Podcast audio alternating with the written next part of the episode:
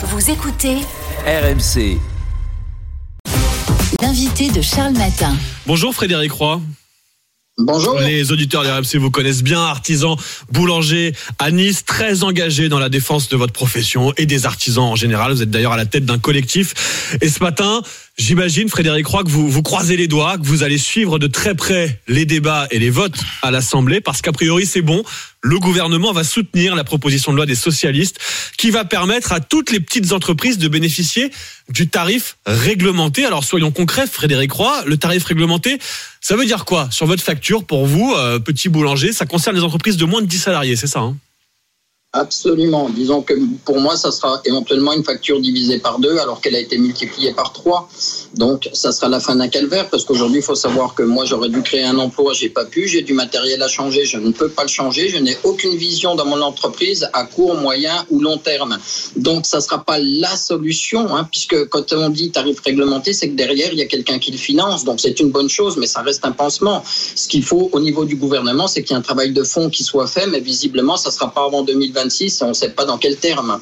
Mais au moins, ça va nous mettre un parachute ou plutôt un filet, puisque nos tarifs étant réglementés ne pourront pas dépasser certains montants, tout comme les particuliers en bénéficient aujourd'hui avec leurs tarifs bleus. Oui, c'est ça. Alors pour l'instant, ce n'était pas le cas pour vous. hein. On est d'accord, vous étiez soumis aux aléas du marché.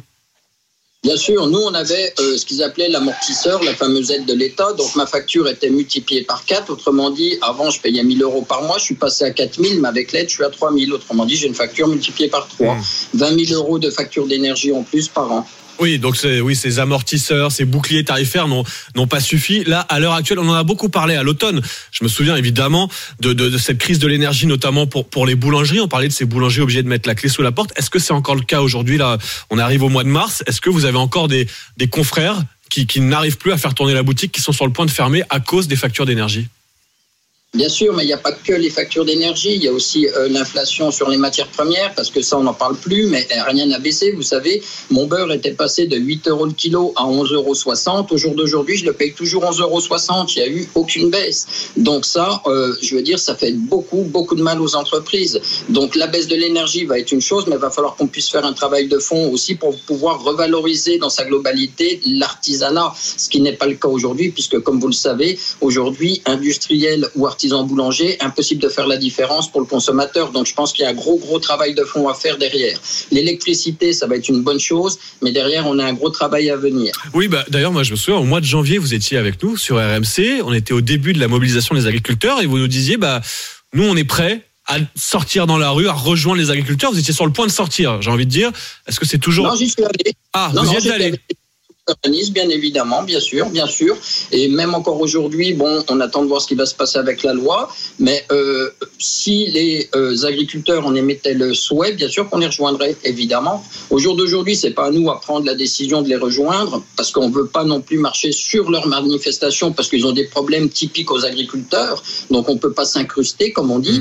Mais il est vrai que vu la colère qu'il y a dans l'artisanat aujourd'hui, on aurait été prêt à rejoindre des agriculteurs, évidemment. Moi, j'y suis allé le premier à Nice sans, sans hésitation. Quoi. Je me suis pas posé question, puisque agriculteur boulanger, on est dans la même filière. Mais alors justement, qu'est-ce qui vous manque, Frédéric Roy? Parce que vous nous le dites là sur l'énergie.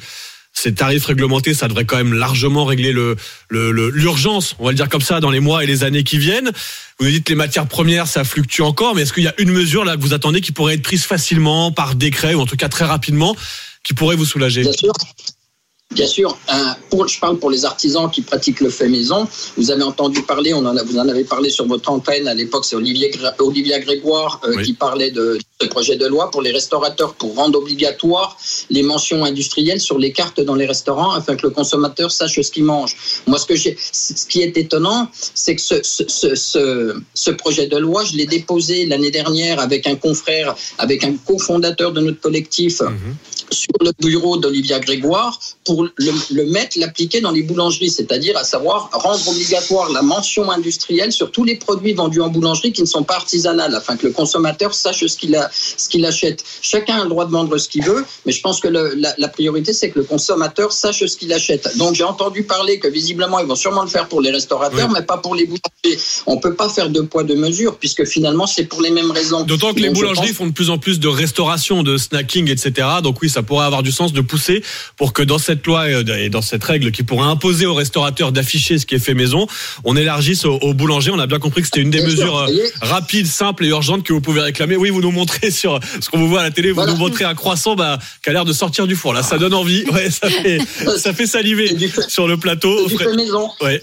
Et les pains au chocolat, c'est du fait maison. Voilà, du fait maison. Et c'est pour ça qu'on aime le, on aime le mettre en valeur avec vous, Frédéric Roy, artisan boulanger à Nice. Merci d'avoir été avec nous ce matin. On va suivre évidemment ce vote, mais ce qu'on a compris, c'est que les députés socialistes auraient le soutien du gouvernement et de la majorité aujourd'hui pour faire passer toutes les TPE aux tarifs réglementés.